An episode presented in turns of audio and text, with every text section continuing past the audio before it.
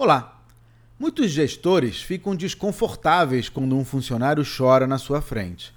Alguns até tentam continuar com a conversa como se nada estivesse acontecendo. Mas o melhor nesses casos é demonstrar compaixão. Lágrimas não significam que a pessoa está tendo um colapso nervoso. Elas são apenas o modo como o corpo dela reage à pressão. Você pode sugerir uma pausa para que o funcionário tome um café, ou até sair da sala por alguns minutos para dar tempo à pessoa de se acalmar. Não demonstre pena, nem tente consertar a situação. No máximo, diga que sente muito por isso. Porque se você mantiver o foco, será mais fácil ajudar o funcionário a superar as emoções e voltar ao trabalho. Para mais dicas sobre negócios, inscreva-se no meu site claudionazajon.com.br. Até a próxima!